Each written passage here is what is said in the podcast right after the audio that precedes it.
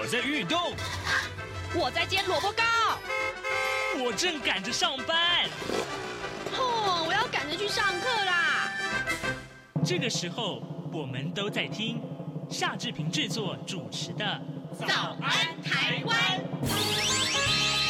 早安台湾带给你最热门的时事访谈，最感动的人物专访，最直接的民意表达。对，让我们一起收听《早安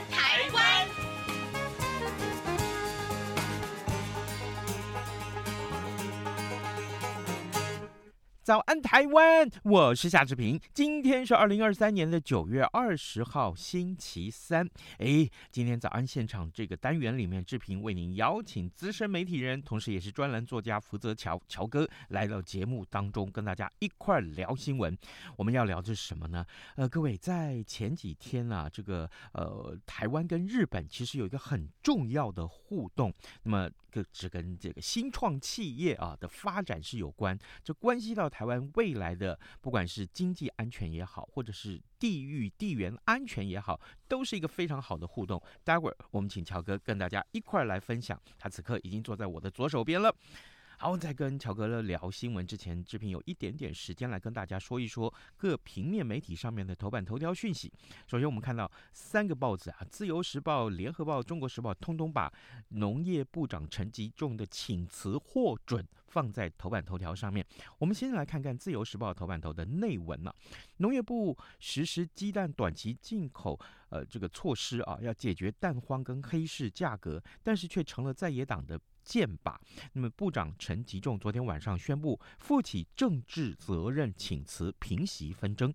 续产会的董事长林聪贤也宣布和陈吉仲同进退，希望政治尘埃落定。这是今天自由时报上面的头版头条的内容。而联合报头版头条呢，呃，当中的这个内文呢、啊，也把昨天这一整天的情况做了一个交代啊。好，我们来看看联合报怎么写啊。陈吉仲呢，呃，这个呃，他在挺过了请辞风暴，这是指礼拜天晚上这件事情啊。啊，其实呃，礼拜一啊，这个是神隐啊。那么昨天礼拜二的时候是现身了民进党立法院党团他所举行的行政立法协调汇报说明专案。进口这个鸡蛋的事宜，那当然，呃，陈吉仲在会后表示说，鸡蛋进口啊政策是正确的，效益呢是高于成本的。许多的抹黑啊、啊造谣啊，甚至于许多的不实攻击，造成了农业部同仁的压力，造成整个社会的纷扰。他说他愿意为这样子的纷扰来道歉，那语毕就鞠躬致歉了，但是他并没有认错啊。陈吉仲还说，呃，政务官本来就应该要。负政务官的责任，哦，他完全不会回避。那，对于个人去留态度是非常的清楚的，绝对不会恋战。他依照陈奎，就是呃陈建仁院长的交代啊，有责任把鸡蛋专案进口所有的疑义都说明清楚，而且要提出精进措施。在礼拜四的行政院会会里面就会提出，让这个鸡蛋专案进口了能够持续来进行。那昨天傍晚的五点半左右，陈吉仲又开了记者会，他说明这个进口蛋的争议，再度鞠躬道歉，而且他强调啊，呃，专案进口是正确的政策，可以保护蛋农跟消费者。至于必须要销毁五千四百零二万颗鸡蛋，主要是因为学校放暑假了呀，啊，囤蛋业者把这个鸡蛋就释出了，他忧心会影响呃。这个农民的这个蛋价，而不敢试出进口蛋。陈吉仲面对媒体询问是不是会请辞，他还是重申不会恋战而已。他没有想到昨天晚上八点钟，他他他在他的脸书上面就宣布啊，呃，决定请辞。这是呃看到的这个整个事情的经过。好，这个这件事情恐怕引发的争议还会非常非常多，因为礼拜四的行政院院会要看看这个专案报告怎么写。当然，目前陈吉仲啊、部长他已经请辞了，我们也就叫他前部长了啊。那这个后续啊、到底情况怎么演进呢？来，我们就来看看啊、请各位。听众随时锁定中央广播电台各节新闻，还有就是呃上网来浏览我们的新闻啊。现在时间早晨七点零四分五十九秒，我们先进一段广告，广告过后马上跟乔哥进行访谈喽。喂，你好，这里是中央广播电台，请问一下明天这些声音都是我们为你准备节目的前奏。世界期望和平，央广持续发声，央广九十五周年快乐。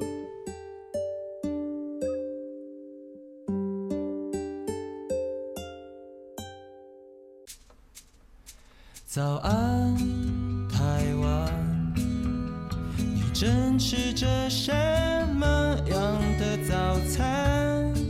吐司加火腿蛋，咬一口，然后收听中央广播电台。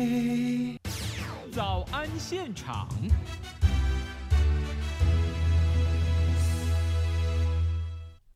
这里是中央广播电台台湾之音，您所收听的节目是《早安台湾》，我是夏志平。此刻时间早晨七点零六分零九秒啊，来，我们为您邀请资深媒体人、专栏作家福泽乔乔哥来到节目的现场，跟大家聊新闻。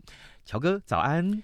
嗨，志平，然后各位观众呃，各位听众，大家早安，我是福泽乔。是乔哥，日本的鸡蛋好吃吗？啊，好吃啊！我都吃生鸡蛋，收割，浇在那个热热的饭上面。没错，那个基本上那叫做呃，那个那个就是用把那个饭呢、啊，白饭上面就只要放上那个生鸡蛋，嗯、然后再加点酱油，超好吃。然后我跟你讲，嗯、重点是，嗯，我觉得现在日本人呢、啊，他真的是很会做生意。嗯、那个我去吃的一个，大家如果有经常去吃的话，应该知道有一个叫人形丁金饭。人形丁金办呢是专门在卖那个 sukiyaki，也就是寿喜烧。嗯、结果我跟你讲，他那个饭端出来，底下那个托盘呢、啊，放了一个会马。你知道什么叫绘马？绘马就是呢，我们去庙里面了、啊，我们祈福上面不是要写吗？就是比方说，希望夏志平的腿毛呢能够光溜溜。对，这个就是一个，是把它写一个你的心愿，然后挂在那个墙上那个，你知道吗？那个会马，也就是说，会马的意思呢是让你可以心想事成。哦结果他有饭放在上面之后，他说：“我希望你在吃这这碗饭的时候，其实你的幸福跟你想想的事情能够完成。”你说会不会做生意？会。真的，然后吃起来就觉得说，哇，我要很慎重的把这一碗饭吃光。哦，我好想去日本吃这碗饭哦，超好吃。好啦，今天请乔哥来聊新闻，最重要是过去我看到这则新闻，其实对台湾的产业界来讲很重要，但这件事情乔哥在当中扮演了非常重要的角色哦。啊，你你要提的这件事情呢，其实是我们在呃九月十四号到九月十五号，呃，就是国发会在东京的那个涩谷啊。举办了一场叫做第二届的日台新创企业的高峰会。嗯、那我先问一下志平啊，嗯、志平，你知道新创企业它的英文怎么说？新创企业，哎，我英文不好啊，这我们就略过这题略过。不行，我们我跟你讲，我们的听众基本上都是非常有学识涵养的。新创企业叫做 start up 啊，start up，start up。Oh. 对，那 start up 呢，它本身的一个定义里面，当然就是它可以从不同的分野里头，就从现在现有的产业里面找到不同的这一些我们在讲的，就是新的一个切入点。那第二个问题又来喽，嗯，想问志平，三十年前。叫 Startup，你觉得是哪一间公司？你现在觉得耳耳熟能详，而且我相信你有他的股票。台积电，护国神山。没错，在三十年前呢，台湾的 Startup 它本身就是台积电。那台积电呢，当时国发会呢，其实因为台积电刚回，就是呃张忠谋。呃，应该是前董事长了哈。嗯，他呃到台湾的时候呢，然后国发会呢其实就有补助他一笔金额，让他呢能够去做这个所谓的半导体的这个晶圆的工厂。那这个就也就是创下了，就是我们在讲的，就是 start up 的这样的一个第一个一个记录啊。嗯。那到现在的话，我们大家可以看到啊，因为 start up 它本身是需要花很长的时间，然后去把它这个我们在讲说把这个企业呢，让它能够延续下去。嗯。那所以国发会现在做的事情，其实也是在做跟当年在扶植这个台积电的时候同样的事情。那只是不一样的东西是，现在的这个台湾所辅呃辅导的这一些 start up 啊。它的范围非常非常的广，我跟你讲，嗯、它有包括有 AI，嗯，有 lifestyle，然后还有包包括这个 health tech，tech 就是所谓的健康医疗，嗯，然后还有包括了我们在讲的，就是因为大家可能有需要那个 SaaS，什么叫 SaaS？就是你是透过网络去做一些 service 的这样的一个呃状况，这个 SaaS 这些 start startup 企业，还有一个非常重要，嗯。嗯就是呢 security。那 security 里面的话，呃，大家过去对 security 大家都会觉得说，台湾的 cyber security 非常的强，也就是网络的这个我们在讲网络安全、网络防护。那台湾在这个部分的话，整个防护是非常强。但是呢，今年的台呃国发会他选出来的这一个我们在讲的 next big，就是当中有一家非常厉害的一个企业，他们在做什么呢？它叫做 Tron Future。Tron Future 这间公司在做的是所谓的呃。无人机的防卫，无人机防卫，我想志平应该，我不晓得他到底对国际新闻有没有关心。有啦有啦，他都在每天在读报纸。对，其实呢，大家可以从那个乌克兰跟俄罗斯的战争里头啊，会发现一件事情：你要防范飞弹，其实现在都有很好的飞弹防御系统。嗯，但是呢，无人机本身其实很难防御。为什么？因为它飞行的高度不高，你雷达难很难扫得到。对，那然后呢？如果你要有一套所谓的军事级的防御系统，然后呢，防御这些无人机的时候啊，它会出现一个状况，它的费用其实是很高的。嗯，好，这个当中就出来，台湾这家公司啊，它非常厉害的一个点在哪里呢？它非常厉害的点是，它把美国这个整套的大型的这个防御无人机的系统啊，它只要造价只要十分之一。就能够造出一个雷达出来，而且这雷达它能够一次控制大概三千架的这个无人机。哇哦，对，那我要问志平哦，你觉得他凭什么有这个能力？因为创新？错。其实我刚刚刚铺了那么多梗，你都没有仔细听吗？因为呢，其实呢。这一间公司，因为他们是由几位台大很资深的博士哦，研究生，他们把它组合起来去新创的这家公司。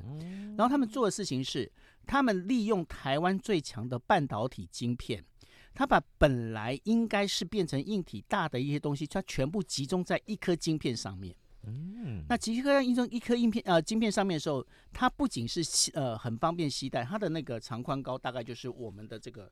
呃，应该是大概是呃三呃，应该三七十公分，七十公分，大概就是那么大的一个。那比我们家电视荧幕还小啊。对，那然后呢，它本身其实可以做很多的防御，重点是它的造价，嗯、就是它的售价其实是美国系统的十分之一。哇哦，对，那所以呢，这家公司其实也是现在今年被呃国发会选出来的一个新创企业 Next Big 的一个非常重要的选项。嗯，那这个东西出来之后啊，结果呢，呃，这家公司到了日本之后，很多媒体争相采访。对，因为呢，大家都觉得说，哇，这套防御系统既强，然后又又厉害。然后如果有大家呃有最近要去，因为最近东京有要马拉松大赛，嗯哼，马拉松大赛呢，其实他们就已经跟东京马拉松大会呢有做一个合作，嗯，他们在整个马拉松的一个会场场域啊，设置了三型的这个三台的这所谓的他们叫 T 雷达，它设置的是三台 T 雷达做什么事情？它就是要防御那一些呃误闯入那个。就是大会场域的这个无人机，为什么要做这件事情？因为无人机它本身，我这样讲好了，就好像志平他一定会做一件事情。他比方说看到某人不高兴，他无人机就夹了一颗那个进口蛋，然后飞到他上面，砰丢下去，怎么办？没有包膜的哦，对，怎么办？对不对？那所以那这个当中的话，为了要维持这个会场的秩序，所以他们设置了整个把这个会场。如果你把它想象成是一个四方形的方块的话，它设置了三呃等于三台的那个 T 雷达，那可以把全网域全部把它搜搜索起来。也就是说，当大家在比赛的时候，这个网域里面是不可能有所谓的这一些呃所谓的这个无人机，嗯嗯，被控制无人机侵入，这是一个非常重要的一个做法。另外还有一个很重要的，志平，你知道那个 Elon Musk？哦，我知道，马斯克，对，他除了他除了那个搞鬼的那个 Twitter，嗯，除了搞鬼的那个特斯拉之外，他还有一个东西是什么？是星战，星星链了，星链，星战了，星链了，星链。那星链其实对于未来的话，台湾也会非常重要。但是这星链当中的话，其实这家公司在做另外一件事情，在做星链。嗯，他做的星链是他开发台湾自己的星链系统。嗯，也就是说，他用无人，他用那个卫星低轨卫星跟这个地面的接收器。它这星链里面不仅是可以让手机可以就有做连接，它甚至呢可以做自动驾驶、自动控制这些相关的这些细节。哇 Wow，对，也就是说，这间公司它本身现在今年被选被国发会选出来是 Next Big，而这一次也到了日本去，受到很多日本的媒体的一些注目。嗯，那我这么仔细的介绍这样的公司，就要让大家知道，其实呢。对于呃，我们在讲台湾的新创企业里面，其实现在有很多很好的人才。那为什么我要办这一场所谓的日台的这个新创高峰会？嗯、最主要其实就是要帮台湾的新创这个有有 potential 有潜力的这些新创呢，嗯、在日本找到更好的资金，因为我们知道，像我经常会跟志平讲一句话。那个钱不是万能，嗯，但是没钱万万不能，嗯、没错。嗯、所以呢，今天我们要找到对的资金。那找到对的资金的话，今天像这样，刚刚跟大家讲，这样公司大家一定眼睛会一亮。那然后问题是，这间公司如果你没让外国人知道的话，你怎么去让他收集到更多的资金？嗯、怎么让他更国际化？所以呢，这一场这个高峰会里面要做的事情，就是把台湾最亮眼的 startup 企业送到日本去。送到日本去之后，让他跟日本以及跟国际的资金能够接轨。接轨之后，让他是不是能够成为下一个台积电，成为下一个护国神山？哇！这样说来，呃，乔哥短短的这几分钟的说明，也点出了第二届日本台湾创新高峰会的重要性。当然，呃，我再强调一次，这件事情，乔哥从头到尾都在里面扮演非常重要的角色哈，因为你邀请到一些重要的人物来参加，这个待会我们来聊。但是回到这个问题上面来，我想请你再跟听众解释一下，在新创发展上面，台湾跟日本各有什么样的利基，各有什么样的障碍？为什么要促成这两方的合作？哦，你讲的完全，我觉得志平今天非常乖乖的在听课，所以他提的问题其实非常的好。我是啊，你不要给了杆子就往上爬。我跟你讲，这为什么要做这件事情？其实有很大的一个原因哦，因为在这当中里面，其实日本跟台湾大家一直在喊日台友好，日台友好，但是呢，我相信。呃，在台湾不是每个人都能够说得出来日台友好到底应该怎么做。嗯，那当日本也有很多人提到了所谓的台湾有事，日本有事。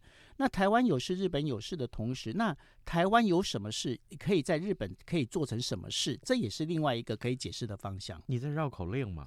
当然，因为你就知道我这讲话其实还蛮顺的。OK，好，那这当中要跟大家讲的，因为当我们在台湾要开一间新的公司的时候，我们经常会在讲一件事情，就是说。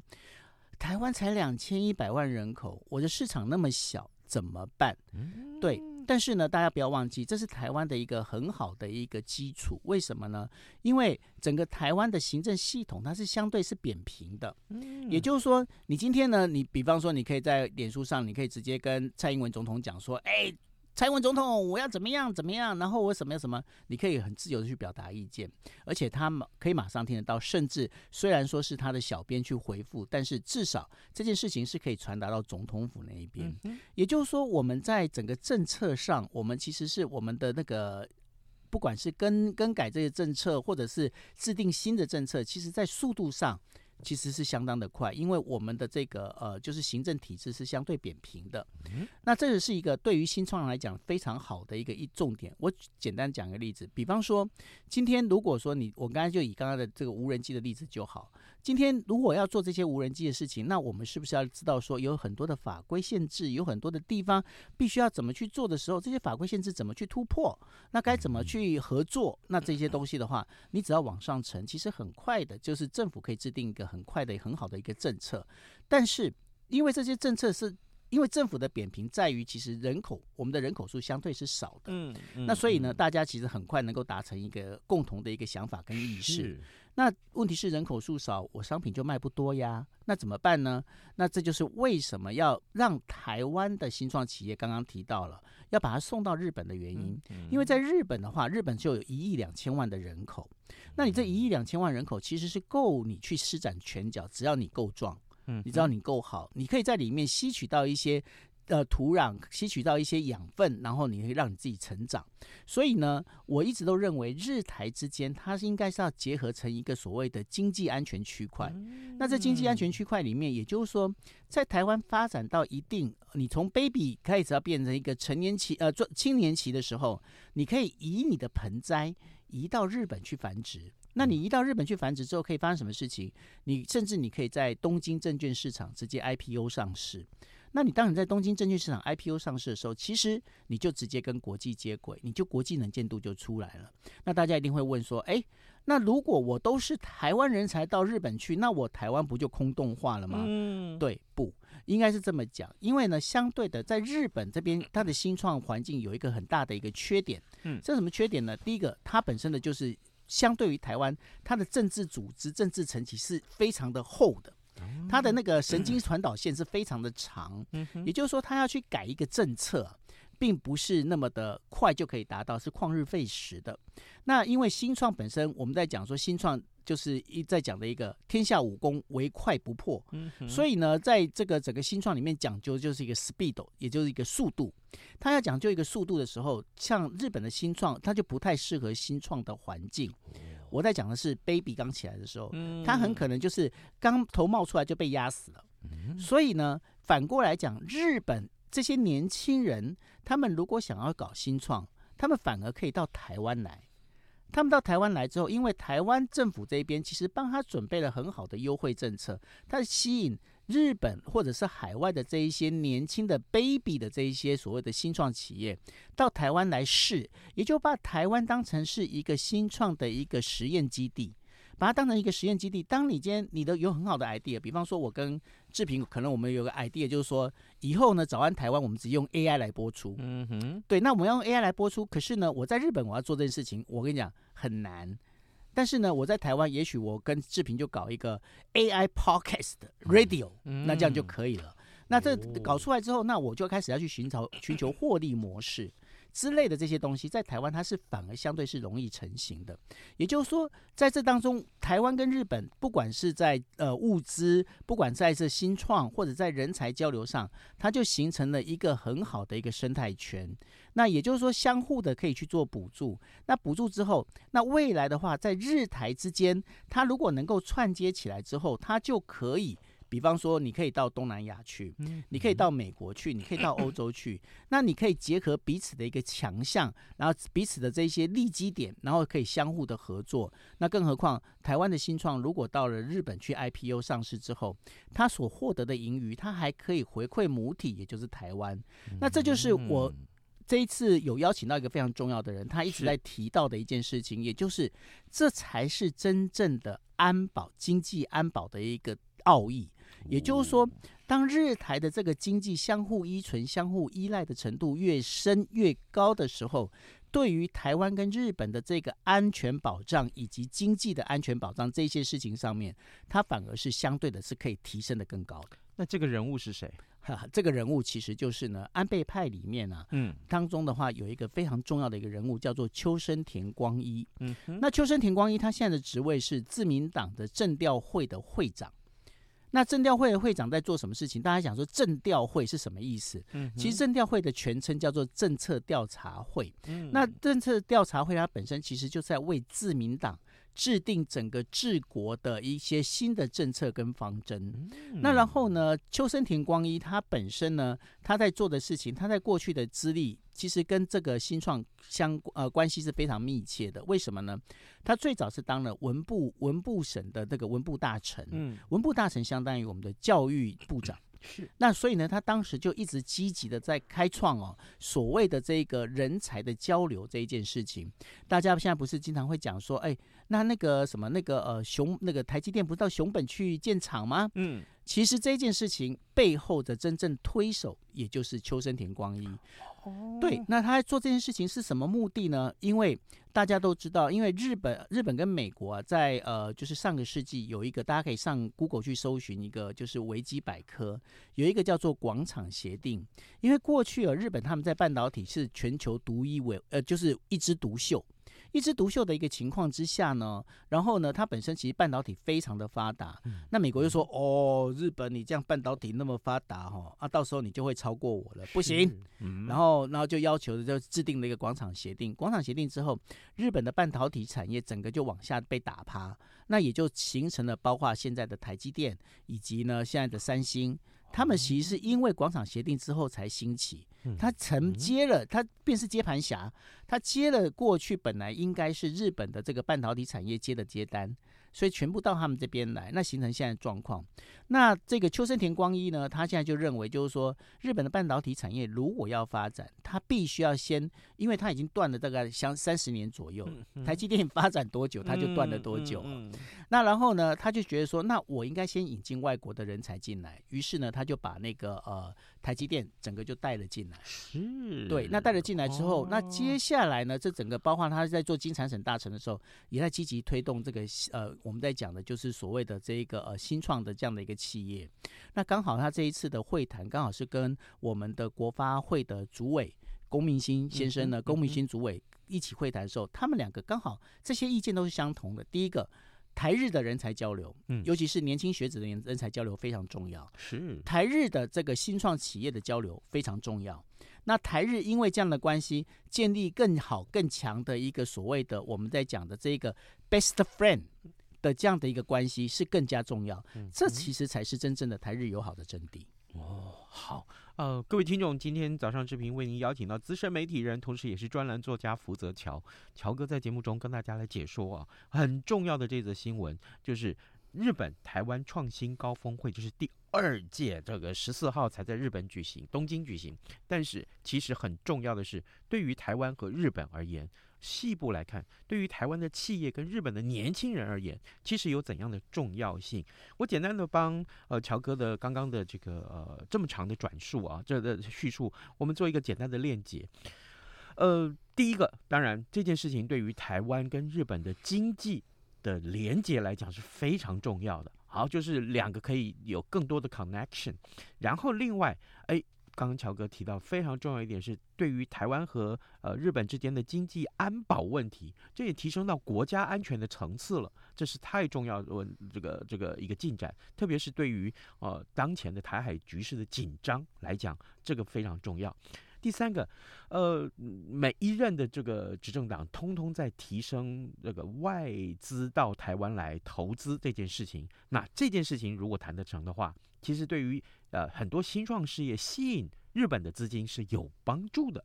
第四件事情啊，这个新创可以得到一个国际的资金，这件事情来看的话，它可以利用日本作为转运站，可以向外、向东南亚、向欧美去发展。因为日本毕竟是一个更大的经济舞台，所以这件事情对于啊、这个我我所指的就是呃，日本台湾创新高峰会这件事情。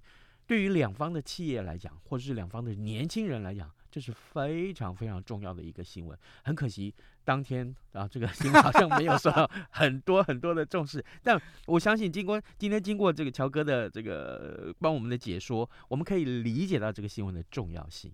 没错，因为呃，这一次的这个新闻，呃，应该是说在日本啊。这次的日台高峰会啊，就是我们在讲新创高峰会啊，其实在日本的媒体引起了很大的关注，然后包括了几家大型的电视台，然后还有包括几家那个主要的媒体都前来采访。那这也是代表，就是说，其实他们大家对于这个我们在讲新创这件事情，因为新创本身已经越来越没有国界，它其实是一个全球性的，所以呢，大家其实未来，尤其是年轻人啊，千万不要忘记，不要去忽略你的创意。然后我觉得未来这个土壤其实是会越来越丰富的，嗯，而且更重要的是，可能你就是下一个台积电，你就是下一个国呃这个护国神山。对，所所以呢，其实其实我觉得这次跟新创这边联系，我觉得最好的一个，嗯、对我自己个人最佳的一个呃，应该是说。有得到利利益的利处，嗯，嗯应该是优处好处好处的，哈哈对。对，得到好处的一个很重要的一个点，就是我可以研究到底哪一家未来它如果上市的话，哦、股票可以买了，啊、我资金传到的蛋里了，哎，我传到蛋里，那拜托你看景景工哎哈。经过这个乔哥的解释，我真的觉得，嗯，乔王这件事情，就乔王这个称号，只有乔哥最适合。福泽乔，富泽乔。哦，各位听众，今天早上志平为您邀请到资深媒体人，同时也是专栏作家福泽乔，来到节目中跟大家来说第二届日本台湾新创高峰会它的重要性。我相信经过乔哥的解释，你应该可以非常非常的了解。好，来长期关注早安台湾，这就是贺楚了哈。没错，好。哎，今天我们也非常谢谢乔哥跟我们的这个分享，同时呢，也谢谢各位听众啊，这个透过各种管道来收听《早安台湾》，包括乔哥刚刚所提到的 Podcast，还有呢，就是我们也欢迎大家上到中央广播电台的官网来浏览新闻，好不好？谢谢您，也谢谢乔哥今天跟我们分享，也谢谢各位听众收听，咱们明天再会喽，拜拜，拜拜。反正过了十二点，好多一样被丢弃。